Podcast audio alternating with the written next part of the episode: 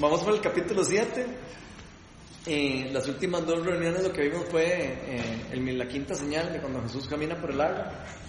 Y después vimos en la semana pasada Jesús, el pan de vida, y hablamos un poco acerca de lo que, cómo Jesús ya se presenta como el, pan de vida, que él iba a entregar el cuerpo por nosotros y que iba el que comiera su pan y todo, todo, todo lo que vimos la semana pasada y cómo él eh, de lo que estaba diciendo ahora que iba a entregar el cuerpo por nosotros, por nuestros pecados. Hoy vamos a, a seguir en el Evangelio Juan. Acuérdense que el Evangelio Juan tiene siete señales eh, o milagros que escoge el evangelista específicamente para enseñarnos más acerca de la, de la deidad y de cómo es Jesús, cómo piensa, cómo es Dios. Y ya hemos visto cinco. Eh, hoy no vamos a ver una señal, Hoy vamos a ver más bien lo que pasa eh, cuando Jesús se vuelve como a Galilea o andaba en Galilea eh, en la fiesta de los tabernáculos. ¿Qué es lo que pasa? Entonces vamos a estar leyendo. Vamos a estar en el capítulo 7, vamos a estar desde el 1 hasta el 24. ¿Quién no quiere leer? Alguien puede leer del 1 al 13 si quiere y después otro del 14 al 24. Leo del 1 al 13. Así dice, dice la palabra del Señor. Algún tiempo después, Jesús andaba por Galilea. No tenía ningún interés en ir a Judea, porque allí los judíos buscaban la oportunidad para matarlo. Faltaba poco tiempo para la fiesta judía de los tabernáculos. Así que los hermanos de Jesús le dijeron, deberías salir de aquí e ir a Judea, para que tus discípulos vean las obras que realizas. Porque nadie que, que quiera darse a conocer actúe en secreto. Ya que haces estas cosas, deja que el mundo te conozca. Lo cierto es que ni siquiera sus hermanos creían en él. Por eso Jesús les dijo, para ustedes cualquier tiempo es bueno, pero el tiempo mío aún no ha llegado. El mundo no tiene motivos para aborrecerlos. A mí, sin embargo, me aborrece porque yo testifico que sus obras son malas. Suban ustedes a la fiesta. Yo no voy todavía a esta fiesta porque mi tiempo aún no ha llegado. Dicho esto, se quedó en Galilea. Sin embargo, después de que sus hermanos se fueron a la fiesta, fue también él, no públicamente, sino en secreto. Porque por, eso las autoridades judías lo buscaban durante la fiesta y decían, ¿dónde se habrá metido? Entre la multitud corrían muchos rumores acerca de él. Unos decían, es una buena persona. Otros alegaban, no, lo, lo que pasa es que engaña a la gente. Sin embargo, por temor a los judíos, nadie hablaba de él abiertamente. ¿Sí? Del 14 al 24, alguien más. Ah, o usted puede seguir si nadie, quiere leer. ¿Puede seguir usted? Sí, ok. Más si está emocionado, así con todo el. Aprovechen. Jesús esperó hasta la mitad de la fiesta para subir al templo y comenzar a enseñar. Los judíos se admiraban y decían: ¿De dónde sacó este tanto conocimiento si no estudiado? Mi enseñanza no es mía, sino del que me envió. El que esté dispuesto a hacer la voluntad de Dios reconocerá si mi enseñanza proviene de Dios o si yo hablo por mi propia cuenta. El que habla por cuenta propia busca su vanagloria. En cambio, el que busca glorificar al que, al que lo envió es una persona íntegra y sin doblez. ¿No les ha dado Moisés la ley a ustedes? Sin embargo, ninguno de ustedes la cumple. ¿Por qué tratan entonces de matarme? Estás endemoniado, contestó la multitud. ¿Quién quiere matarte? Hice un milagro y todos ustedes han quedado asombrados. Por eso Moisés le dio la circuncisión, que en realidad no proviene de Moisés, sino de los patriarcas, y aún el sábado la practica. Ahora bien, si para cumplir la ley de Moisés circuncidan a un varón, incluso el sábado, ¿por qué se enfurecen conmigo si el sábado lo sano por completo? No juzguen por las apariencias juzguen con justicia. ¿Qué, qué, qué les llamó la atención de todo ese pasaje tan curioso? ¿Hay algo especial que les haya llamado la atención?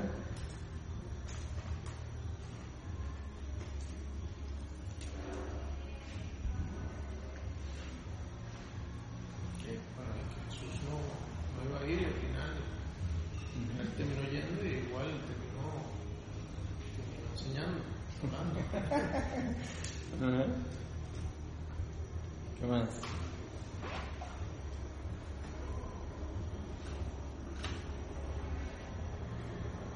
Me llama mucho la atención que prácticamente cuando,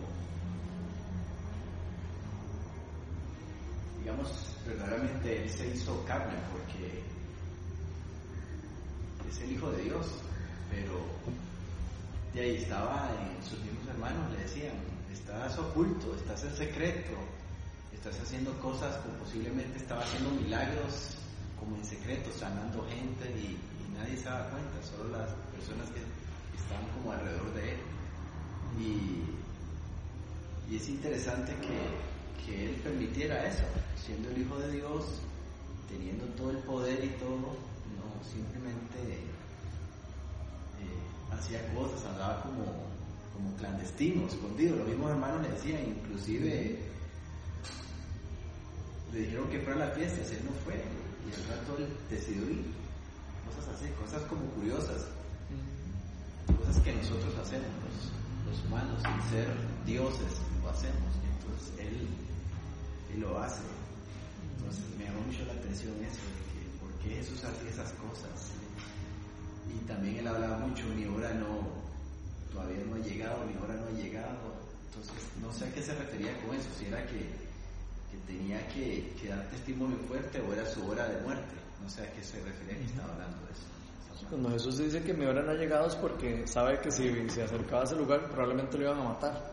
Y él sabía que no era, ese no era el momento en, en, el que tenía que matarlo. Entonces por eso, digamos, de alguna manera seguro él sintió alguna palabra de conocimiento o algo, de algo que le advirtió que no tenía que ir a esa fiesta. Sí, pues, y de seguro después el Espíritu le dijo, no, vaya, vaya, ahí, vaya undercover ahí, y camina por ahí. y después se sana. Pero no le llama la atención eso de que ni siquiera la familia de él creía en él. Yo les iba a preguntar, esos, los hermanos que se refieren son realmente de la familia, ¿verdad? Uh -huh. La palabra en griego es de hermano, sanguíneo.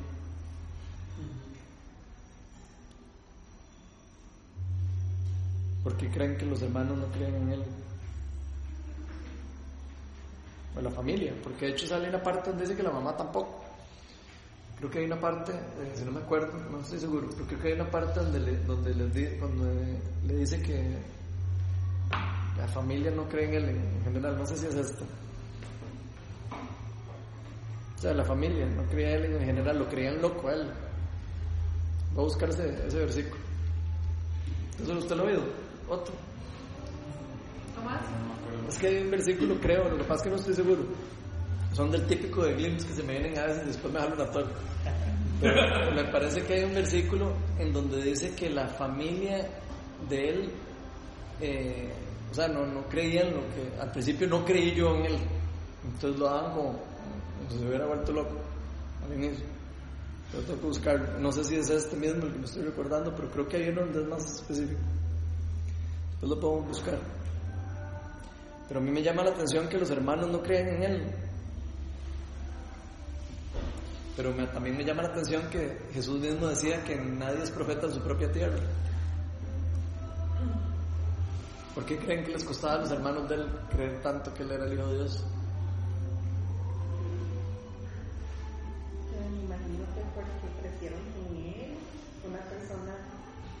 Que lo vieron crecer, que comió con ellos, que comió con ellos, entonces como él va a ser el Hijo de Dios, tal vez son hermanos de él. Mm. Me parece a mí, ¿verdad? Mm. Es como si yo tuviera ahorita Dios en la casa, había eso o alguien, pues si yo soy yo soy loca. Bueno, de hecho... una pastillita, porque sí, sí, porque entonces yo diría, bueno, mm. sí, que tenemos de la misma mamá y todas las cosas, no hay esa frontera, pienso que más o menos por ahí. Sí, porque 30 años, ¿verdad? 30 años y era el primer año, ¿no? Creo esto. Ajá, bueno, aquí ya como Entonces por el año año, dos años. ¿no? Sí. Yo creo que ya va por el segundo año, porque llevan dos Pascuas que llevamos aquí, creo.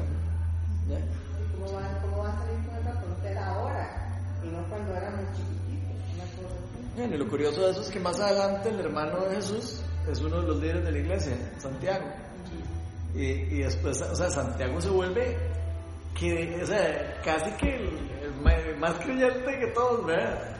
Entonces por eso es que me llama demasiado la atención, porque aquí podemos ver, eh, digamos, el corazón de la, de la, humanidad donde pone los ojos en lo humano, en eso, en que no, no, este, no puede ser, no puede ser porque no.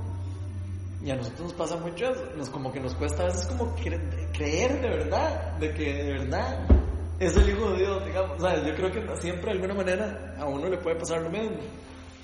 Y creo que eh, es demasiado lindo ver aquí, digamos, como el, mismo hermano que en algún momento lo tachó de loco, o lo tachó de, ¿qué le pasa a este? Ah, imagínense, que de repente digan que es el Hijo de Dios, como él terminó siendo uno de los líderes de, la iglesia primitiva. Santiago fue el que lidera el, concilio de Jerusalén, más adelante, el hermano Jesús. No, no Santiago, los apóstoles, sino el hermano de Jesús. Y aquí dice que es que ni siquiera crean en él. Tal vez como, como, como humano se jaló varias tortas, siendo, porque la Biblia no habla de su juventud, solo habla cuando tenía 12 años que se le escapó a la mamá y lo encontraron predicando, pero después no habla qué pasó cuando tenía 15, 16, 17, 18, 20. Pero sí habla que nunca pecó. Habla que nunca pecó, pero no se habla. Entonces posiblemente los hermanos lo miraban como igual no había hecho nada, no había empezado su ministerio, no, no, no, no, sí predicaba posiblemente, pero no hacía milagros. Entonces los hermanos no creían mucho como en él, sino... ¿Cómo culparlo? Bueno, es que Jesús no dijo que él es del Hijo de Dios hasta aquí, digamos. Digo, para entender. Él pasó de, él pasó de los 30 primeros años, decir, decir quién era. carpintero. De repente él sale, eh, se bautiza y dice, yo soy el Hijo de Dios. O sea, ahí es donde, donde empieza el ministerio de poder de él, cuando entra, cuando se mete al desierto y todo, y que pasa 40 días y todo el cuento, y cuando sale ya viene empoderado con el Espíritu Santo. Entonces eh, es interesante porque yo creo que a nosotros es, muy parecido que lo que pasa con nosotros. Sí, y digamos, a mí lo, que, me, eh, lo que me llama mucho la atención y ese es, eso, eso son, esto es algo así como muy nosotros, ¿verdad? Muy, muy humano. Es la parte de donde dice, eh, donde le dice, deberías salir de aquí e ir a Judea para que tus discípulos vean las obras que realizas. Porque, para que dice, porque nadie que quiera darse a conocer actúe en secreto. O sea, eso es así muy nosotros, digamos, es darse la gloria a Él, ¿verdad? Y, y, y ¿cómo se llama? A veces nosotros, nosotros, por eso es que es de mucho cuidado eh, las cosas que nosotros, que los, los, dones que nosotros vamos a tener, ¿verdad? Porque en algún momento nosotros vamos a, a, darnos la gloria para nosotros, nos vamos a, ver muy salsas, cómo, que muy galletas. Muy galletas, Entonces, igual, algo salsa, sí. Entonces, pues, algo ensalzado, ¿verdad? Mm. Entonces, eh, y, y realmente, o sea, perdemos la humildad, ¿verdad? Entonces no le damos la gloria al Señor. Entonces, eh, sin embargo, esto es muy, muy nosotros, ¿verdad? Siento yo, de que eso, eso seguramente nos va a pasar a nosotros, no, nos puede pasar si no tenemos el cuidado. ¿Y en, qué, tiempo era ese? ¿Ya cuando estaba empezando su ministerio? como ¿Eso que estamos leyendo? O a la, o a la mitad, ¿o qué? Porque... Aquí ya está en la segunda Pascua, después de la segunda Pascua, siete meses después de la segunda Pascua. O sea, ya faltaba como un menos de un año para que lo, sí, explicaran. Para que, si es que lo extraño que los hermanos están diciendo, vaya para que los discípulos den cuenta lo que tú estás haciendo. O sea, sí, pero. habían dado a los discípulos. Creo que sí, claro, él ya había predicado, ya había, había dado Judea, pero también se había devuelto eh, para Galilea, ¿se acuerdan? Estuvo haciendo milagros en Galilea de vuelta. Eso vimos después, las, las semanas pasadas, vimos que él estaba en Judea se devolvió para Galilea y empezó a hacer los milagros, hizo la repartición de los peces, estuvo en Canadá otra vez, ¿se acuerdan? Ahí estuvimos viendo todo eso. Eh, y Judea es donde se celebran todas las fiestas de la Pascua y todo eso, porque era la capital de, ahí, de Jerusalén. Entonces, de, eh, eh, de si él se iba a meter ahí, era ir, al templo, era ir a, a, meterse ahí donde los fariseos, y meterse donde, todos. Por eso es que él en esta fiesta de los tabernáculos, en cierta manera, mm, sabiendo que le falta un año todavía, o casi un año, eh, tal vez él tiene un poco más de cuidado con eso, la forma de cómo hacer. Y acuérdense que él siempre hacía milagros, eh, eh, y hay otros lugares en donde él sale, que él hace milagros en calladito, pero lo hacen calladito porque al propio para no hacer demasiado eh, alboroto. Porque él sabía que si él se ponía a hacer mucho milagro, mucha carajada, no, no le iban a dejar ni predicar ni un año. ¿no? Entonces él lo hacía como muy- en algunos momentos no hacía, lo tenía cuidado y no lo hacía porque Como sabía. vino. ¿Ah? Como lo del vino era la voz de Caná, la fiesta de Caná. Bueno, ahí fue el primer milagro que él hizo. Ese fue el primer milagro, pero después ahí mi- mismo dice que él ahí casi no pudo hacer milagros porque la gente decía, "Ay, ese no es el hijo de, de José, el hermano de Santiago. Y, no, no puede ser el hijo de... Y pasaba eso mismo. Pero eso Jesús dice que nadie es profeta en su propia tierra, ¿verdad? Porque que en la tierra de uno, y, y no sé si les pasa a ustedes lo mismo, pero en la casa de uno predicar no es tan fácil. Sí. Ah, bueno, eh, es lo mismo que le está pasando a Jesús, en cierta manera, ¿verdad? Le pasó a él que era el Hijo de Dios, imagínense a nosotros. A mí me llama la atención esto que dice que eh, el mundo no tiene motivos para aborrecerlos. A mí, sin embargo, me aborrece porque yo testifico sus obras, que sus obras son malas. ¿Que, que no les llama la atención nada de eso? O sea, que dice, eh, para ustedes cualquier tiempo es bueno, esto es Jesús hablando, pero el tiempo mío no ha llegado. El mundo no tiene motivos para aborrecerlos. O sea, Él les está explicando por qué no va a ir a la fiesta. A mí, sin embargo, me aborrece porque yo testifico las obras, que sus obras son malas. Entonces Jesús prácticamente les está diciendo, a ustedes no, nadie, na- nadie los persigue porque ustedes no están predicando nada. Pero yo que voy a ir ahí a predicar la verdad me pueden matar. Eso es lo que él está diciendo ahí por palabras, en palabras sencillas, digamos, porque eso es lo que le está diciendo a los hermanos, a la familia. Y yo me hago la pregunta, ¿será que la gente de nosotros nos aborrece? ¿Seguro? ¿Por qué no? Algunos nos aborrecen. A nosotros. Creo que un montón de gente. Ajá. ¿Y por qué creen? Ignorancia, ¿verdad? Ignorancia, digamos. O sea, yo, por ejemplo, yo me recuerdo muy bien cómo era yo yo en algún momento. ah, yo en algún momento, O sea, yo no, era, yo no era cristiano, o sea, hace fue dos años atrás, o sea, no es mucho, ¿verdad? Y es pura ignorancia, ¿verdad? O sea, nosotros no, no o sea, por el, puro desconocimiento, o sea, ha- hacemos comentarios, y, o sea, por la pura gana de juzgar, ¿verdad? Sin conocer. hoy se están cambiando de religión a todo el pueblo y entonces es mejor ser más, no es Satanás, cuando en realidad estábamos conociendo Dios, entonces ahí es donde viene la balanza, religiosidad, o Ujú. creen en, en- en Dios. Lo veo yo así. Yo sinceramente creo que es como envidia, porque definitivamente nosotros tenemos que reflejar algo que la gente quiere tener. O sea, y todos pasamos por demasiadas cosas todos los días y aún así, sí, yo creo que aunque estamos sufridos y todo, la esperanza que uno también refleja, a pesar de que, porque sí, somos carne, y todos, todos los días pasamos cosas y estamos tristes, estamos afligidos, lloramos y todo, pero esa esperanza o eso que nosotros reflejamos de, de, de Dios, la gente se lo dice ahí, pero ¿por qué así todo? O sea, ¿por qué está saliendo mal? Porque, y, y aún así está Y como está cerquita y sin hacerle nada. Sí, sí, bueno, no, sí, está sufrida, pero se ve como esa esperanza, como esa, y todo le sale bien, y a mí no, ¿verdad? Aunque, y, y no saben que a nosotros no todo nos sale bien, pero lo ven como desde esa perspectiva.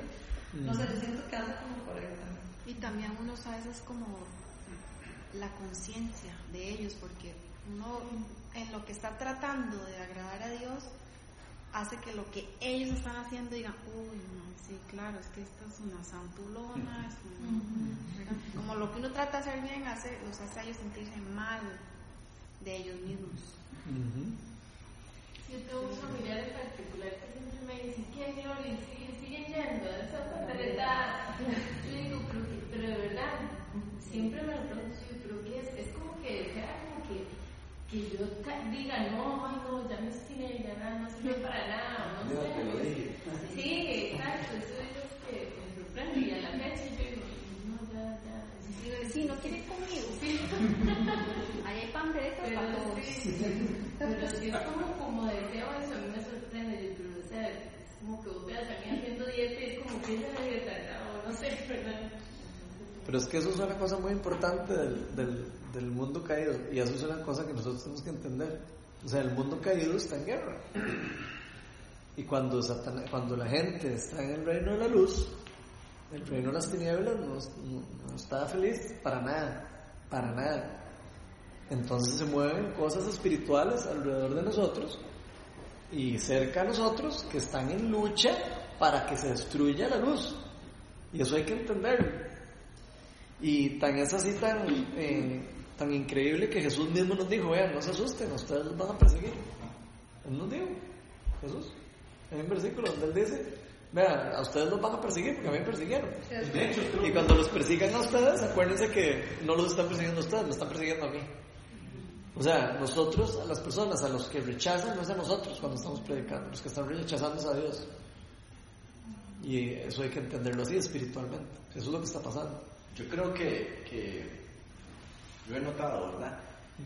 Que, que es temor, es temor eh, lo que la gente tiene, porque nosotros los cristianos, lo que nos, la- lo que nos diferencia de, de ellos eh, es que nosotros tenemos convicción y es convicción de pecado, tenemos convicción, sabemos, entonces tenemos, nosotros tenemos un temor, pero un temor a Dios, pero no es un temor de que, como respeto a Dios, que sabemos que, que, que si hacemos tal cosa o lo que pasa, eh, sabemos que Dios nos va a perdonar también, que si llegamos, humillamos en su presencia, si confesamos, Dios nos perdona. Y tenemos que seguir adelante con nuestras debilidades, con nuestras situaciones, Mientras que la gente que no conoce a Cristo, que no le ha abierto su corazón a Cristo, lo que tiene es temor. ¿Por qué?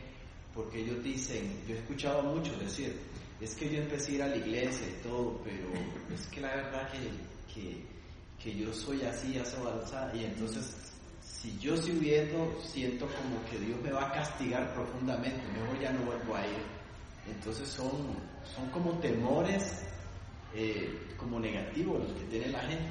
Inclusive usted puede parar a cualquier persona en un parque o algo y le empieza a hablar de Cristo y le empieza a hablar, esa persona empieza a llorar y a llorar y a llorar porque el Espíritu Santo le empieza a tocar. Pero esa persona no va a la iglesia, no se acerca. ¿Por qué? Porque él sabe que carga con muchos pecados dentro de él y él cree que es un Dios castigador.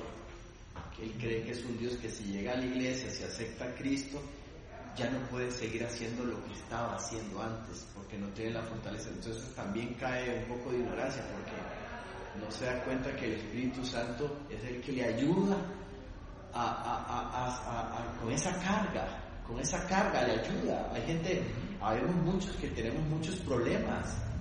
Entonces, pero Dios nos ayuda a llevar esa carga y el Espíritu Santo nos va limpiando, limpiando hasta que quedamos totalmente limpios. Entonces, eso es lo que hay que transmitir a la gente que no conoce de Cristo. Por eso es que es tan difícil. Y por eso es que hay que dar testimonio a las familias, porque las familias están mal, están en, en situaciones de adulterio, pecado, en todo. Entonces, ellos quieren ver que uno caiga como que dice, ¿verdad? Es, que es, es difícil. Entonces, uno tiene que el reto de tener testimonio para ellos, porque algún día van a llegar los pies de Cristo y tratar de enseñarles que Cristo es un Cristo que les va a perdonar, que puede caer dos, tres veces en la situación y que se puede levantar doblando rodillas, buscando oración, hasta que sea libre. Eso es lo que pienso. Leamos Juan 3.20, un trito.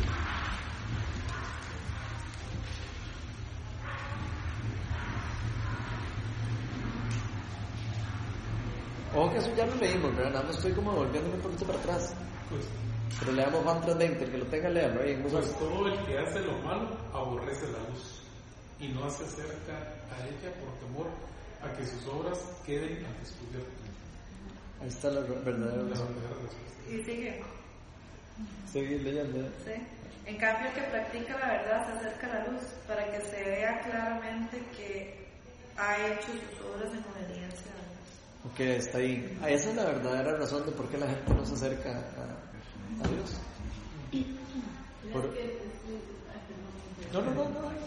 Es curioso porque las cosas que más me han gustado, digamos, entre los pequeños cambios, es que yo a mi hija digamos, no me gusta celebrar Halloween, digamos. Es algo que yo ya estoy totalmente convencida de que no, ¿verdad? Y en mi familia, ¿verdad? Eh, eh, caigo como la santurona, que va, y es en la fiesta, siempre, eh, el cuñado mío siempre es como la verdad celebración, una en la casa y todo, y yo, mis hijas no van, y a mí me gustaría como, para los que son papás, porque ya mi hija de 7 años está como, yo quiero celebrar Halloween, ¿verdad? Ya, ya, entonces yo trato de, de, de terapiarle y explicarle todo, y me cuesta mucho porque yo no sé, es una cosa que y, y, y, me hace gracia, digo, pero que, no quiero celebrar, o sea, pero es una cosa pero ¿por qué? No sé qué, y entonces es, parece mentira, pero ese es como un ejemplo de algo que es tan, tan simple, pero no lo respetan, ¿verdad? Y entonces sí. Por eso lo que hay que hacer es que en el Halloween deberíamos de venir a hacer una noche de adoración. Es lo que hace mucha gente. Deberíamos, deberíamos de adorar a Dios en vez de andar Pero en cabo. Hacemos piñata aquí, todo. Hacemos piñata. No ni siquiera el motivo, sino que los niños van por los Por eso, pero es que el mundo es lo que vende es eso. El mundo lo que le ofrece, el, el, flu- el mundo lo que ofrece es el, el, el pecado, sin que uno lo vea, así. Se lo ofrece a uno disfrazado de algo, siempre. Siempre. Para que usted diga, ay, pero si no es nada, son confites.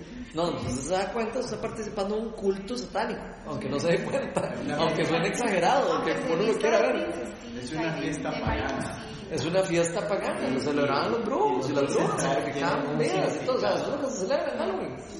Muerte de gente, o sea, es Yo, algo...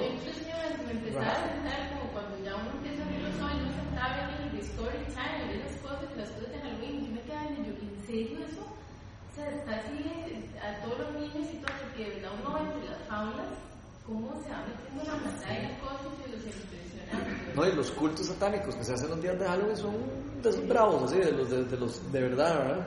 Leamos primero eh, Juan 1.4 y Juan 1.9, esos dos versículos, por favor. Juan 1.4, estamos devolviéndonos ahí como en el tiempo. En él, en él estaba la vida, y la vida era la luz de la humanidad. Esta luz, Ah, el 5, ¿no? Esta luz resplandece en las tinieblas, ahí, ajá. Y las tinieblas no han podido extinguirla. Seguí, hasta el 9, léelo todo. Ah, ok, hasta luego. Sí, dale. Ok, listo.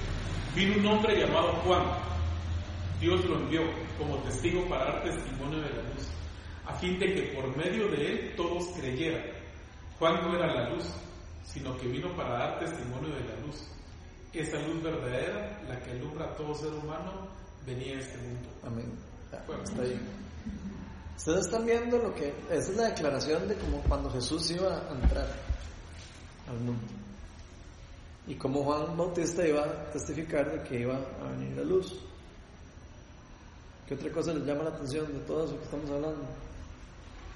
A mí lo de los judíos, eh, digamos, regresando al- al 7, al 7, eh, digamos, di- o sea, aquí menciona que los judíos odian más a Jesús, ¿verdad?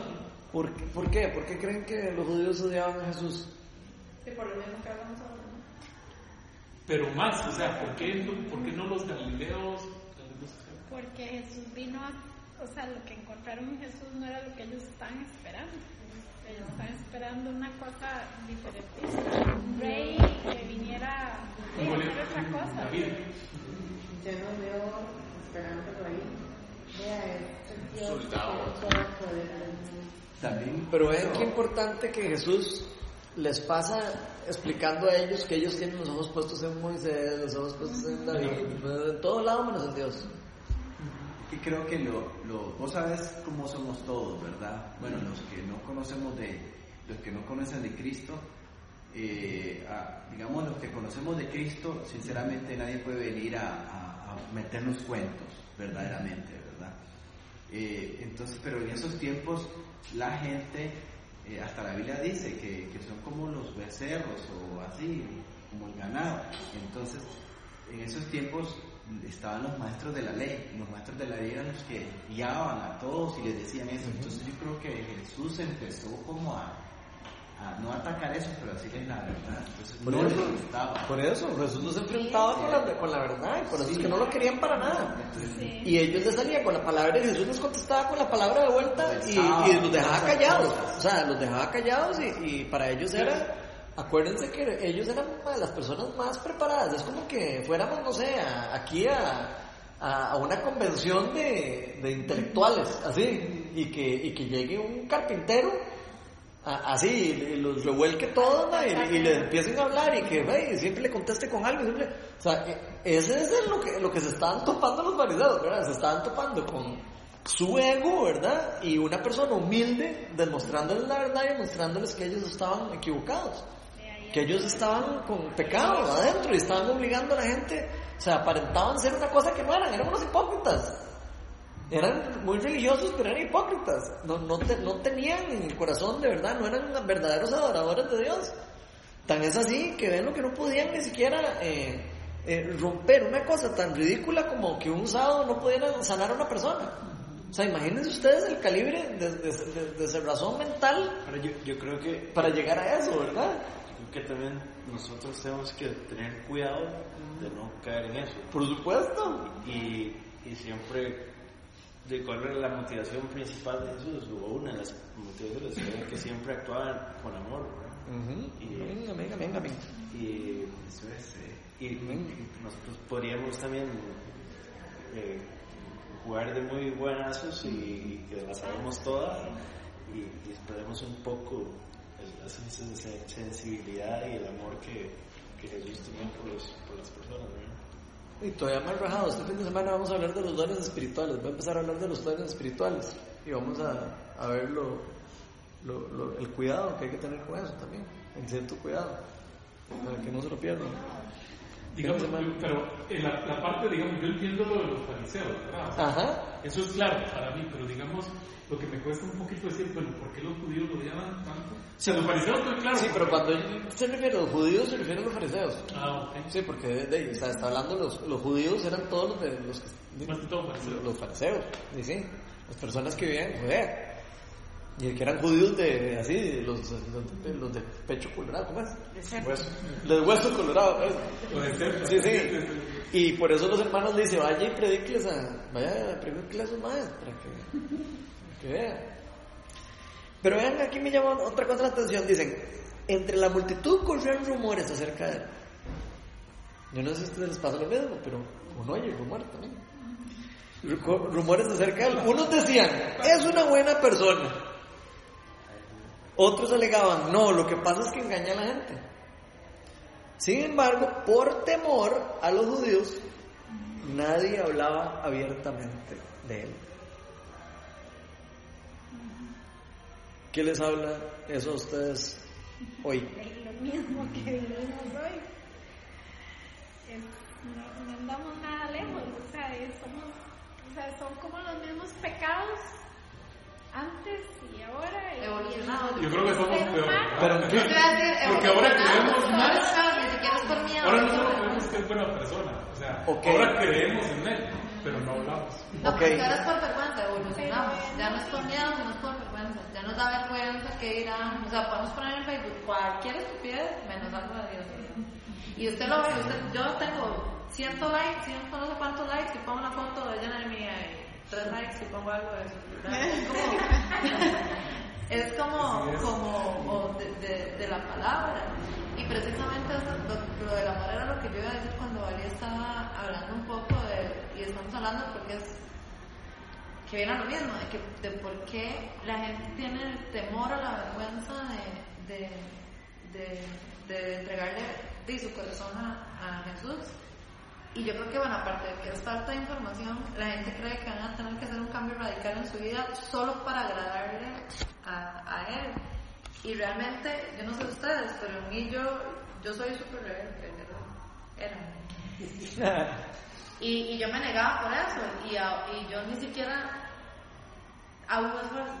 O sea, el amor de él lo va uno modificando. La gente cree que tiene que hacer un gran esfuerzo y que les va a seguir dando vergüenza y todo, y el amor, el amor de él simplemente va fluyendo y uno se va, se va acoplando a lo, que, a lo que él va queriendo, obviamente, con la carne, cometiendo los pecados, a veces sin fijarse y todo. Pero eso, eso es lo peor, que ahora él, él evolucionó y ya no tenemos eh, temor, sino tenemos vergüenza. Pero vea, eso no es, no, eso no es algo normal. ¿Qué? Eso. La vergüenza. O sea, los discípulos de Jesús dieron su vida por Jesús. O sea, eso que acaba de decir Natalia, que a nosotros nos pasa como, como que es algo normal, no es algo normal. Eso no es algo del reino. La vida en el reino, No, es la vieja naturaleza. por eso, la- esa es la vieja naturaleza. Entonces eso es muy importante entenderlo. Nosotros no podemos andar la- con miedo de predicar de Jesús. Nosotros no podemos andar con miedo de, de- de decir la verdad, de- de llevar el amor de Dios a ninguna persona. Y, y eso, es un, eso, es una- eso es un reto para nosotros. Porque, porque nosotros estamos temerosos. ¿Temerosos de qué? Yo creo que también no es tanto temor, sino como la penilla de eso de que te digan, ah, esa es una bandereta. O, eso. sea, yo creo que es más que todo esa, esa pena cuando uno empieza en eso, en ese caminar, ¿verdad? Que, que te tachan y te dicen, o sea, Y después ya uno no puede ni bailar porque, ay, pero, o sea, se está bailando y no, no se le bajando. Entonces, no sé, cosas Pero así. parte de la vergüenza es que de hablar, ok, de hablar de él nos da vergüenza, pero también nos da miedo, les voy a explicar eso que usted dijo. Cuando, cuando uno es cristiano, o cuando ama a Dios, o cuando ama a Jesús con todo su corazón, ¿verdad? Es, eh, la gente cree que uno tiene que ser perfecto. Entonces, como que esa madre se volvió en tal lado y le gritó tal, pero tan cristiano que es, ¿verdad? Vio que salía en una foto con una copa y fijo era como la quinta. Y tan cristiana que Sí, sí, Una sí. cerveza. Ajá, como si fuera, ¿verdad? El- el- el- entonces, ese, ese sí, va como temor y vergüenza. es como Pero es que sigue siendo miedo a no ser aceptado. O sea, todo, todo se traduce. Por eso, pero ahí es donde viene, la, ahí es donde viene lo importante, porque ese temor Es el mismo temor que está arraigado en nuestra comodidad. Está arraigado en nuestro temor a perder lo nuestro. Y Jesús dijo, nadie que no tome su cruz y me siga puede ser mi discípulo. O sea, nadie que de verdad diga, ok, yo creo en el Hijo de Dios y yo voy a hacer las obras del reino, puede ser el verdadero discípulo de Jesús. No va a poder serlo. ¿Por qué? Porque va a ser un discípulo de tibio, va a ser un discípulo de... O sea, no va a ser un verdadero discípulo, no va a ser un discípulo como los apóstoles, digamos. ¿Por qué los apóstoles? Que yo siempre hago esa pregunta. ¿Por qué los apóstoles tenían tanta unción? ¿Por qué creen que los apóstoles tenían tanta unción? Y tanto, tanto, ah, se movía tanto el poder de Dios en ellos. Además, madres dejaron todo. Dejaron todo y siguieron a Jesús. Dijeron, "Mae, a la- a la- a la- me dejaron a la familia y todo. Se siguieron, o sea, dejaron su vida entera. De hecho, murieron todos por Jesús.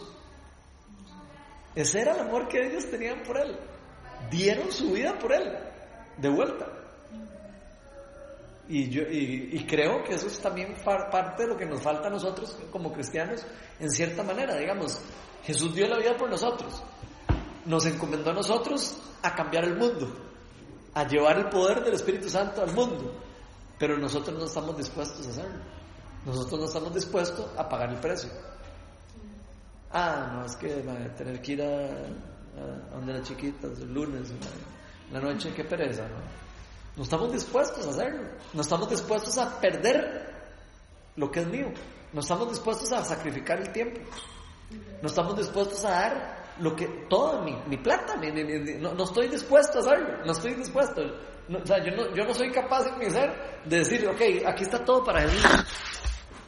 Y creo que es algo que realmente nosotros tenemos que, eh, como, eh, meditar. Uno debería como decir, ok, ¿qué es, qué, es lo, ¿qué es lo más importante en mi vida? ¿Qué es lo más importante para mí? La comodidad de lo que diga la gente. O eh, que otras personas encuentren salvación también. Es donde viene la pregunta de los de millones, nosotros somos la luz del mundo, dice la palabra de Dios, ¿verdad? Nosotros somos la luz del mundo. Y si nosotros no brillamos, el mundo está en oscuridad. Jesús dijo, ¿para qué vamos a, para qué vamos a poner una lámpara prendida y la van a tapar? O sea, ¿para qué? Eso es una tontera. Lo mismo hacemos nosotros, nosotros nos tapamos. Es como si nos pusiéramos en la cobertura y dijimos, ah, es que yo no soy luz. Y andamos ahí, asomamos los ojillos así, andamos como, como tapaditos para que no vean la luz. Y debería ser completamente lo contrario. Debería ser más bien que vean la luz y que vean lo, que, lo que Dios está haciendo en mi vida. Y, y sí, a veces será predicarle a alguien, a veces será eh, de, de contarle a alguien lo que uno está viviendo, lo que sea. A veces puede ser de, decirle a la persona, mira, maestro, yo siento que estás mal por este lado. Tal vez hay que enfrentar a veces a la gente. Jesús enfrentaba a la gente. Y les decía, "Mae, usted está mal. O sea, estás mal. Y se los hacía con amor. Ahí es donde viene la parte que yo creo que Otto, que es muy importante lo que dijo Otto. Porque nosotros podemos convertirnos en personas que llegamos a decir, con todos los dones espirituales, yo puedo hasta tener palabras de conocimiento de Otto, puedo, tener, puedo llegar y decirle a Otto, Otto, el Señor te va a castigar. O sea, si yo tengo dones espirituales, si tengo todas esas cosas, y no tengo amor, Nada no tengo nada, no sirve de nada. Sí, muchos han caído en muchas cosas que hasta se ponen autonombres y, y se proclaman de todo, ¿verdad? Proclaman ellos mismos. Entonces, yo creo que, que uno de los errores que, que hemos cometido nosotros los cristianos, como decís vos, cuando nos tapamos con, digamos, para, somos luz y nos tapamos, es que lo hacemos solo entre nosotros, nos reunimos en, en grupos para orar, eh, nos reunimos en nuestras propias iglesias para alabar a Dios y todo, y nos cuesta verdaderamente salir afuera, tanto a predicar el Evangelio, entonces eso nos, nos, nos, ha, nos ha tocado una factura muy fuerte, que es la factura de que hemos dejado que todos esos movimientos vengan, parecido como el video que mandaste vos, que esos movimientos vengan y tengan su poder y tengan y decir yo tengo el derecho de esto, yo tengo lo otro y entonces se nos han metido todos esos movimientos que ya prácticamente se están se han metido en todos lados y tienen sus propios, o sea, O sea, ellos sí se mueven. ellos se mueven, Ellos sí se mueven. porque se unen. Los cristianos no se están Pero moviendo. los cristianos no nos unimos, no salimos todos a las calles en protesta de algo, tal vez ya sea católicos, cristianos evangélicos, no nos unimos y no salimos diciendo esto no está bien, el matrimonio gay no está bien ante Dios y decirle al presidente, a los congresistas, esto no está bien, esto va a traer maldición al país, esto va a traer pecado al país, pero no lo hacemos. Ahí está. No lo hacemos, entonces na- como que no tenemos autoridad. No, la autoridad la tenemos. No lo hacemos porque no estamos siguiendo lo que el Señor nos hizo, nos puso a hacer. O sea, el Señor nos dijo que hiciéramos eso. Nos dijo, vayan y prediquen que el reino está afuera y, y ayuden a todas las personas a encontrar sanidad, a ser ¿Qué hemos hecho? Nos hemos encerrado en nuestro caparazón Exacto. y, y, y, y prácticamente nos congregamos y también otra cosa que cometemos, digamos como a nivel muy de tú a tú, es que cuando alguien llega y nos cuenta un problema, tratamos de aconsejarlo de manera humana. Como con lo del trabajo. Mira, y vos porque si no hablas con tu jefe, si haces esto y esto y esto, ¿verdad? Es como, como que, que lo hacemos con, como, con la sabiduría que nos ha dado el mundo y no es así. Sino que nos, lo que tenemos que hacer es precisamente en ese momento agarrarnos de la palabra y de lo que conocemos para decirle qué es lo que, la promesa que tiene Dios en la vida para, para esa persona. Y eso es lo que digamos yo he tratado de hacer y sin temor. Y ahí usted no puede, no puede fallar. Porque si usted agarra la palabra, usted no, nadie le puede decir a usted que usted le dio un mal consejo. Y como dice Ronald, y si, y si se equivocó en algo, no importa. O sea, yo siempre me acuerdo que Ronald me dice eso cuando, cuando estamos hablando en oración. Y si se equivocó, no importa, usted da frente, después sigue. Y, ya, y, se, y se olvida porque si usted lo está haciendo con la palabra de Dios, Y con amor. y con amor. ¿Qué importa Si yo- equivocó, ¿qué importa? El problema es cuando usted empieza a aconsejarlo, digamos, de manera humana, ¿verdad? Ese, ese es como el mayor problema, porque creemos que los problemas cotidianos, como el trabajo, el pleito con un amigo o con el esposo, lo que sea, tenemos que resolverlo con la sabiduría humana. no. Sí, yo digamos, tal vez como lo miro y, y yo creo que lo, lo que sí debemos de tomarlo ahorita es como una reprensión, ¿verdad? Digamos como, lo, que dijo, como lo que dijo Roa, o sea, tenemos que tomar esto es una reprensión, no estamos haciendo lo que debe ser, pero debemos de tomarlo como una fase de decir, ok, nosotros tenemos que pasar a otro nivel, o sea, nuestro nivel es, el siguiente nivel es, eso es como cuando digamos, por ejemplo, yo soy, yo soy financiero, yo soy área financiera, entonces, ¿cuál es? al principio tenía un poco de temorcillo ahí, presentarle a un gerente, después ya, ah, bueno, ya pasé a ese nivel, ahora ya es un director, ah, bueno, ya pasé a ese nivel, pero por ejemplo me dicen, va, va a presentarle un VP o algo así, pues, pucha, o sea, y, y aquí estoy dando- Entonces es como ir levantando la barra y levantando y cada vez tenemos que ir a hacerlo. Lo que pasa es, eh, o sea, es, es complicado que, quedarnos en esta zona de confort. Eh, ese es el que avanzar, principal problema. tenemos que avanzar. Tenemos que avanzar. Tenemos que Pues, avanzar. ¿Y cómo se avanza? Caminando. ¿Y, y haciendo qué? Marchando. Estar firme, estudiando la palabra, orando. Sí, y arriesgando. Vamos a tener que arriesgar. arriesgar. Por eso me encanta ese dicho de John Weber que decía, la fe es riesgo. La fe es igual al riesgo. Usted no puede ejercer su fe sin riesgo. ¿Por qué? Porque usted va- tiene que arriesgar cosas para ver qué es lo que pasa. Digamos, yo tengo que hacer esto y no sé qué va a pasar.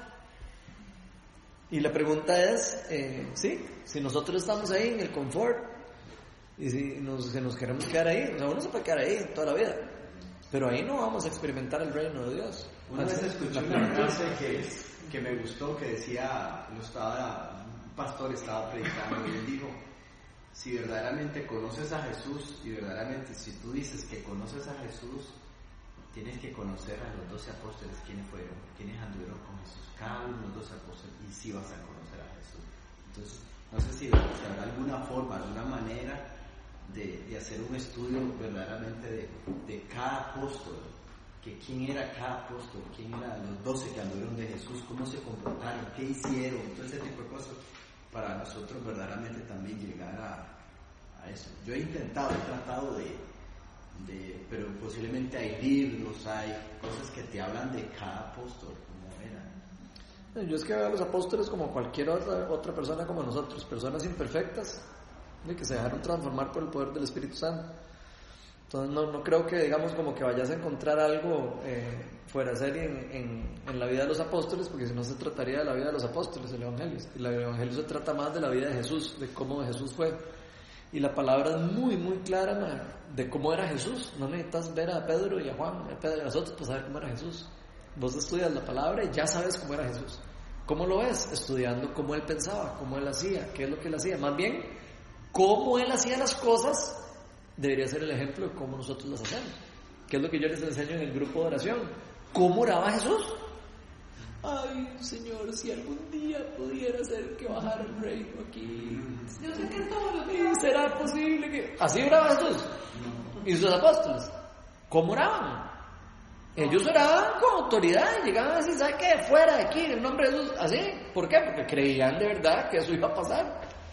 Entonces, eh, yo creo que César tiene cierta razón en eso de que sí, hay que, hay que dar el paso, pero el paso es un paso de incomodidad, no es un paso de comodidad. Y eso es lo que quiero como que, que entiendan. Nadie puede entrar a ser un discípulo de Jesús sin entrar en, eh, sin salirse de la zona de confort, no se puede.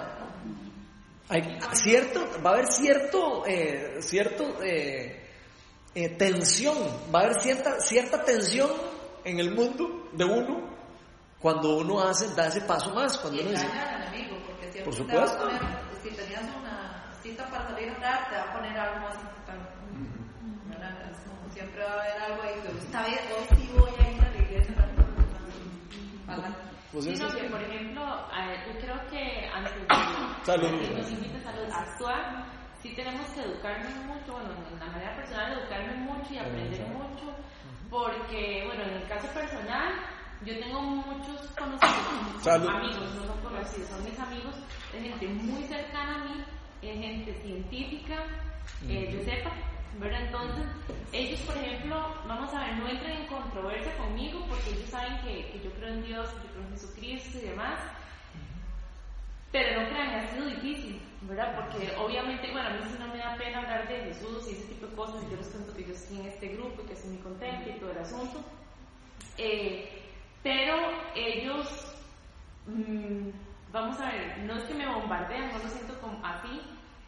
Sin embargo, yo defiendo su punto. Entonces, por ejemplo, yo recibo eh, documentales científicos hechos por la NASA sobre todo lo del asunto de Jesús y que Jesús no existió, sino que Jesús es el sol y que todo lo verdad de dónde viene y viene toda la documentación. Entonces, no crean, o sea, es duro para mí. Pero entonces, eso es- cada vez que este tipo de situaciones eh, se dan, eh, donde me mandan investigaciones completas, PDFs completos, ¿verdad? no hechos tal vez por cualquiera, tal vez, bueno, no cualquiera, aquí, hay gente, aquí hay, en Costa Rica hay gente muy capaz o en Estados Unidos o, lo que sea, pero gente, digamos, hablemos de puestos bastante altos. Entonces, esto ha sido para mí la motivación para aprender más. Por ejemplo, eh, una vez cuando me mandaron un, un documental de la NASA específicamente, no supe qué responder. O sea, lo único que yo le dije, bueno, yo todavía creo en Dios y, creo en Jesús y eso me hace sentir paz y me hace sentir una mujer llena de amor y punto, para mí eso es lo que vale. No supe responder lo demás, pero porque sí, sí tambalean, sí, sí me hace tambalear, ¿verdad? Pero entonces creo que un camino es aprender, educarse. Y eso es lo que quiere llegar. Para dar un paso más hay que aprender. Y hay que dejarse discipular. Y hay que aprender a orar. Y hay que aprender a cómo se hacían las cosas. Entonces, para eso hacemos aquí los miércoles un discipulado de oración y un discipulado de evangelización poderoso. Entonces, eso es un buen momento, un buen lugar a donde uno puede llegar a aprender. ¿Por qué? Porque uno llega a aprender a cómo hacerlo. No es uno solo tirándose a la calle haciendo tonto, sino es eh, enseñado, guiado y ha sido de super ha sido súper valioso el, discipulado. Los que han venido lo, pueden decir. Lo, que hemos aprendido, lo lindo que ha sido y todo. Igual con la oración. O sea, nosotros estamos enseñando a orar eh, a nivel profundo. No estamos orando, no estamos enseñando nada más a que, sí, bendecido en nombre de No, estamos enseñando a orar de verdad orar por liberación y orar por eh, sanidad interior y todo, estamos eh, profundizando. ¿Para qué? Para que las personas pues, salgan de aquí y puedan de verdad eh, de, llevar el reino a otra persona y puedan orar con poder y puedan orar con, con autoridad. No, no sean como temerosos y... Como Dios respalda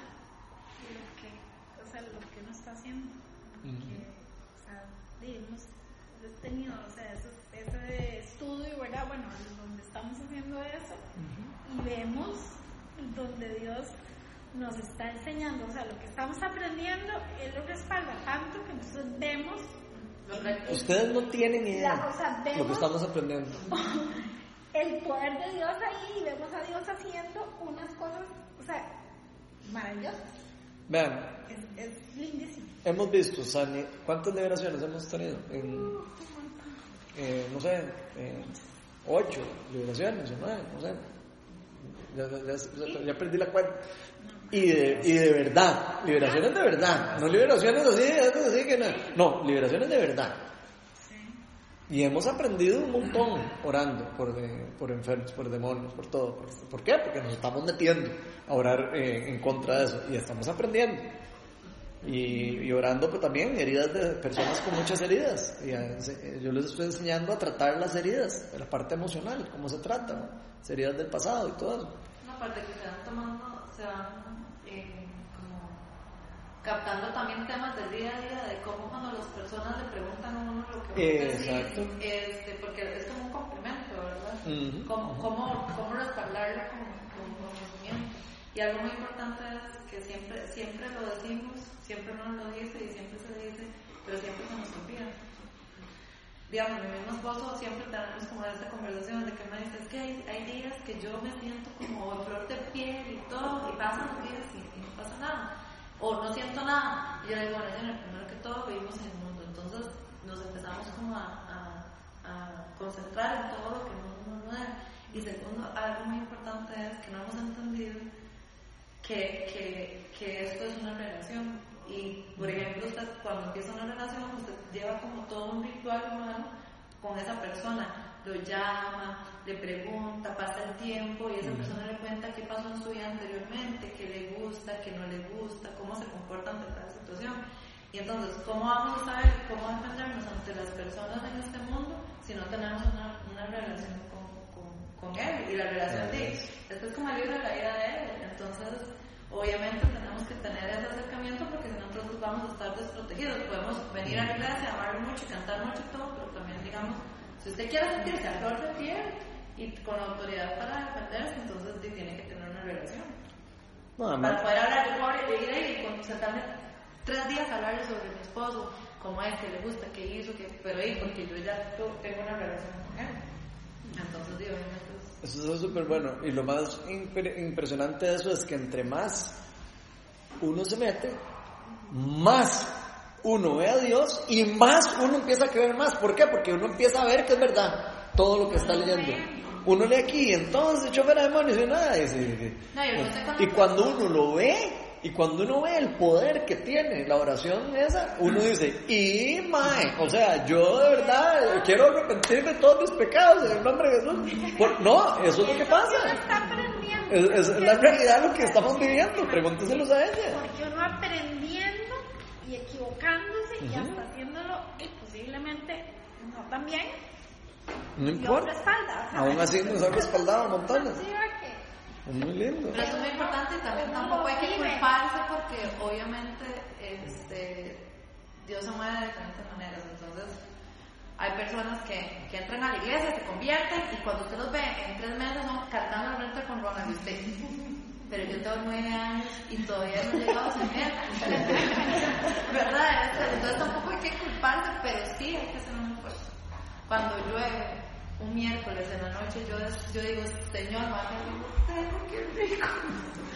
Pero no, hay que moverse y venirse, ¿verdad? Entonces, Y también hay que poner- renunciar a cosas, ¿verdad? Sí, y como, igual, usted tiene una relación y usted sí, le gustaba salir con sus amigos tres veces por semana. Pero ahora hay que salir una, porque las otras dos hay que salir con el novio. Entonces es lo mismo, ¿verdad? Y a usted no le gustaba ir al mall, pero ahí habría que ir al mall.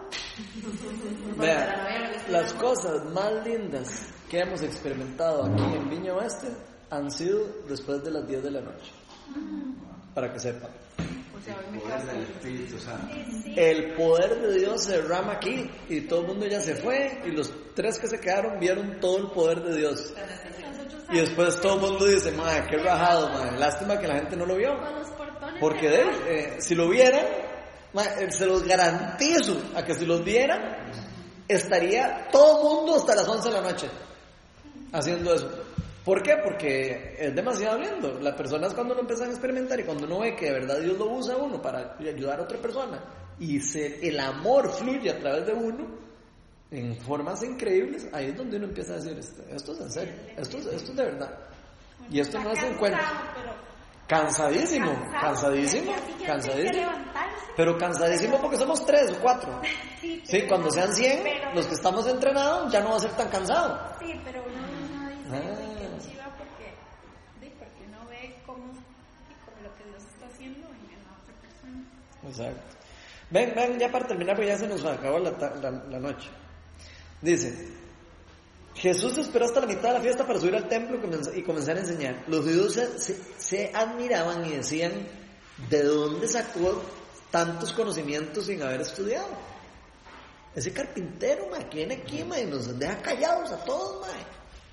Que matar a ese ma, no, vienen y nos dejan ridículos frente a todo el mundo. Eso es lo que ellos decían.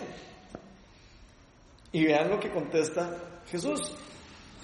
Mi enseñanza no es mía, replicó Jesús, sino del que me envió. El que esté dispuesto a hacer la voluntad de Dios reconocerá si mi enseñanza proviene de Dios o si yo hablo por mi propia cuenta. El que habla por propia cuenta busca su vanagloria. En cambio, el que busca glorificar al que lo envió es una persona íntegra y sin doblez. Y ahí es donde viene también un poco lo de lo que estabas hablando, Otto, de, de lo del amor y todo. Si yo ejerzo mis dones y si yo ejerzo eh, las cosas de Dios para mi vanagloria, no, no, no, yo no estoy eh, siguiendo de verdad a Dios, yo no estoy siguiendo a Jesús. Estoy eh, casi que usándolo de fachada. Es, es algo bastante serio. De, eh, sí, o ser hipócrita, una de dos. Pero también hay el tema del temor de cuando decimos algo, o sea, tratamos de, de llevar una vida y nos equivocamos y después qué dirá la gente. O sea, no hay que tener miedo a que la gente se dé cuenta que nos equivocamos, porque No no, lo estamos haciendo para, para, para Exacto. cristianos y si no lo estamos haciendo por amor. ¿Ustedes creen que a mí, digamos, me importaría que ustedes me vean a mí tomándome una copa de vino fuera en la calle? Digo, A mí me, me, me pela, sinceramente, pero sí, me, me pela. 100%, o sea, digo, por si acaso algún día me ven para que sepan que me pela. Que me pela. Para que estén ahí. O sea, nada más para aclararles. ¿Por qué? Porque yo no los estoy, yo no estoy haciendo que lo que ustedes, yo no sigo a Dios para agradarlos a ustedes. Pero es que eso, eso en la Biblia. Y, así- y así- así deberían ser ustedes al revés. Ustedes no deberían de querer agradar a nadie, ni a mí, ni a ninguno de los que está aquí. Todos deberíamos estar buscando agradar a Dios y lo que digan los demás, Neymar, ese es un buen consejo, bien, y si no, sale por aquí, sale por allá, y ya. Yo no tengo por qué preocuparme por lo que Fresia piense de, de mí. ¿De, qué? Allá ella lo que piensa mío. Bueno, sí hay que dar un buen testimonio, pero eso es otro Obvio. punto. Sí, pero, Sí, es pero es un punto diferente. Yo lo que estoy tratando de hablar es de que la gente tiene mucho temor Sí, sí. a que la gente hable de uno. Obviamente, más, si usted anda, no, no, usted- si usted es cristiano, usted no va a ir a andar, de, no, sabe- Pero es que- no, no va a andar en- Exacto, es lo sí. mismo. no se la botella. estamos- Por eso no, no va a andar en eso, o sea, Sí, sí, si andan en eso, qué vergüenza, ¿eh? sí, qué Sí. vergüenza, pero... No, hombre, hay esto es cultura. Hay pastores y que se reúnen y se toman a tomar una o dos cervezas y almuerzan y todo. Eso Pero es que es, es lo que yo les decía, yo puedo salir con una copa de vino y me puede tomar dos si quiere, pero la gente lo que va a creer y va a engañar al enemigo es que yo soy cristiana y me tomé seis. O sea, y de por sí, a ver, hay personas que con una copa de vino están haciendo un ridículo, lo importante es, sí, sí, lo importante es, digamos, el, el testimonio, como dice Otto, pero a nivel de, de testimonio real. O sea, te tomaste una copa y, y estabas tan vacilón que te subiste en una mesa, o te Ah, tomaste dos y te fuiste a tomar para la casa. O sea, el, el tema es el testimonio que usted da en eso. Ahora, nos- yo creo que eso es como, en cierta manera hay que tener cuidado con caer en que entonces el cristiano no puede hacer nada. Eso no es cierto. Los apóstoles no, los apóstoles tomaban vino y comían con vino. Y, o sea, eso no es malo. Lo que es malo, lo que es malo es emborracharse con vino. O lo que es malo es emborracharse, lo que- no, no el, el, el, el vino como tal. ¿Me explico? O sea, Jesús iba a las fiestas. Jesús no era una persona que no iba a las fiestas. Jesús iba a las fiestas y a las fiestas donde habían prostitutas y donde habían... O sea, se metía en lugares donde estaba todo el mundo. Jesús iba donde estaban los pecadores. No es que, no es que eh, iba escondido ahí solo entre los santos. O sea, no. Jesús iba y se metía en los lugares más... eh, y comía con el pecador del pueblo. Con el, con el cobrador de impuestos. El cobrador de impuestos que ustedes tienen que entender. Ese era una lacra. ma. O sea, en esa época ser cobrador de impuestos era el ladrón del pueblo, así ya reconocido, porque sabían que se, guarda- que se robaban la plata. Y Jesús va y lo invita a comer y, se, y, se, va y cena con él. Y el Espíritu Santo convence a este señor y devuelve la plata siete veces a los que le habían robado la plata. Eso es lo que pasa cuando el reino entra a un lugar. Eso es lo que, eso es el efecto del reino. Entonces, no es que uno no tiene que volver a hacer nada, no, al revés. Uno tiene que ser lo que uno es naturalmente, ser na- naturalmente sobrenaturales. O sea, nosotros no tenemos que ser personas extraterrestres, o sea, no. O sea, sí somos extraterrestres, en, cierta, en cierto sentido de la palabra, que no pertenecemos a este mundo. Porque ya Dios nos dio un- una nacionalidad diferente, nos dio una, una eh, ciudadanía diferente. Pero seguimos siendo eh, personas del mundo. Y viviremos en el mundo hasta que Dios quiera ya que nosotros vivamos aquí. La Biblia habla que todo me es lícito, o sea, puedo hacer muchas cosas, mas no todo me conviene. Ajá, ¿no? Entonces, eh, igual, eh, uno, la carne es así, la carne le puedes dar todo lo que quieras y nunca se va a saciar. Entonces, todo con medida, ¿verdad? Si, te, si le gusta a la persona tomarse una cerveza, que se la tomen, pero no va a llegar a emborracharse. Pero que también el problema es satanizar las cosas, porque por ejemplo, como ella, antes se dijo que cuando a ver el cristianismo en Costa Rica no podían bailar. ¿Verdad? Ahora bien, dice, usted va a ir con un short por aquí y va a hacer unas cosas ahí todas Ve, entonces usted puede satanizar el vino, puede satanizar otro tipo de pecados, pero hay pecados, o sea, hay cosas que realmente, por ejemplo, yo hablado con, con una persona. Hay, eh, hay personas, por ejemplo, que, que no sé, por ejemplo, tienen el vicio de, bueno, obviamente las apuestas, pero algo como que no suena a veces tan, tan raro. El PlayStation. Ustedes no saben la cantidad de gente que hay en el mundo que no va a trabajar, que tiene problemas en la familia, que por un PlayStation, ¿verdad? Y es como, o, eh, bueno, entonces hay gente que dice, yo ni una copa de vino, porque yo hago eh, fitness. ¿Cuánta gente está muerto de vigorexia? ¿Verdad? Entonces el tema es como... como- ¿O cuánta gente vive metido en un gimnasio todo el día? Sí, ¿verdad? Porque ya se vuelven obsesivos del, del cuerpo y del obsesivos de, de lo que... Por eso, hay, hay demasiadas cosas que te pueden llevar al pecado así y que te, pueden destruir tu vida. La gente que es adicta a la comida. Bueno, yo voy a dar un ejemplo aquí en el pueblo que fue un escándalo. Llega el padre de la iglesia y hace una actividad para recolectar fondos para la iglesia. Pobrecito, el padrecito lo echaron. Llegó una muchacha y yo me imagino que recién implantada, ¿verdad? Demostrando todos sus tributos. El padre es humano, es un, es un hombre. Y empezó a bailar con la muchacha, la muchacha. No, pero era padre la- bailaba por todo el mundo. el, el padre era fiestero, ¿verdad? Él le encantaba la vida de Sí. Y entonces la muchacha ya empezó a restregarle sus tributos al padre y le tomaron fotos.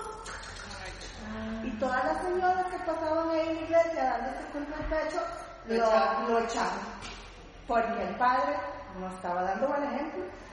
Y yo, pero el padre estaba bailando con todas. Es una reunión para la iglesia. Entonces, ¿hasta qué punto que es bueno y qué es malo? Si la muchacha es la que anda enseñando todos sus tributos. ¿A qué se refiere cuando la Biblia habla de no sentarse en silla de escarnecedores? ¿Qué? Eso suena como para mi cuero. O sea, no entendí, pero ni una sola palabra, mae. Hay una parte en la Biblia que Eso, no, búsquemelo, búsquemelo bien, mae. Eso sí estuvo duro, mae. No sentarse en sillas de escarnecedores, o sea, no compartir con, digamos, con la gente que está, digamos... No, pero búsqueme el versículo, a ver si es cierto. Ay, a mí se me olvidó lo que iba a decir ya para cerrar. Ah, ¿qué, ¿cómo termina diciendo aquí? No juzguen por las apariencias. Juzguen con justicia. A veces nosotros juzgamos muy fácil por las apariencias. Es muy fácil juzgar por las apariencias. Es muy fácil ver la foto de alguien y decir, ay, qué terrible está. Sin saber exactamente qué es lo que está ¿Cuántas pasando. cuántas cosas han dado por fotos que dieron Entonces, una mala foto? entonces ¿qué, ¿cuál es el versículo para leer? Hacer del 1 al 6. Del Salmo 1, del 1 al 6. Dice, ¿eh? dice, ese es el Salmo 1. Dichoso el hombre, dichoso el hombre que no sigue el consejo de los malvados, Ujú, ni se detiene en la senda de los pecadores. ujú. ¿Qué, ¿Qué crees que significa senda de pecadores? Andar en el camino con los pecadores. En el camino de los Ni pecadores. cultivan la amistad de Ok. los blasfemos, De todos andamos en el camino de. Sino que en la ley del Señor se deleita y de día y noche medita en ella. Ajá. Sí, pero- ¿Y cómo dice que esta persona que hace eso? Termine, termine hasta el, el 3 para que, para que vea lo que pasa cuando uno hace caso. Porque es como el árbol plantado a la orilla de un río, que cuando llega su tiempo da fruto y sus hojas jamás se marchitan. Todo co- como cuando hace prospera. Todo cuanto hace prospera. Eso es lo que pasa cuando una persona se aleja de los caminos, de las sendas del pecado. No quiere decir que no tiene que volver a ver nunca un pecador. No es que el pecador le contamine el- el- el- la vida. No, es simplemente alejarse de los caminos, de los senderos. Yo por este camino oscuro, por el que estaba caminando antes, ya no camino. Porque ya yo ando con luz. Ya yo sé que este camino mejor le ando de larguito. Mejor le ando por aquí. Porque, porque si me meto en aquí, estoy yendo en en, en- en el sendero. de- de- Te de- gusta, ¿verdad? Todo. ¿sí? Y el que se mete a jugar con fuego, Se quema. se quema. ¿Ok? Pero qué, qué importante es que nosotros ignoramos eso, porque no sé si les ha pasado que, que, que Dios le quita a usted un amigo, se lo quita o le quita algo y usted va, pero ¿por qué no? Y lo llama y lo busca y, y es como detrás uno para... A veces que le quiten amigos es bueno, no crean. Por eso, y uno detrás buscando o, o una situación, buscando la situación o el amigo para seguir en ese, en ese punto. Creo que la religión le ha vendido a uno, a muchos, ¿verdad? Eso de que no puede llegar a un lugar donde hay mucha gente que, que no conoce a Cristo y está en borracheras y todo. Y, y no llegar a ese lugar. Creo que puedes ser luz en ese lugar. Puedes compartir con ellos y ser luz, que ellos te vean que sos diferente. Entonces va a llegar un momento que ellos van a querer conocer qué tenés de diferente, por qué sos aquí, ah, por qué sos así.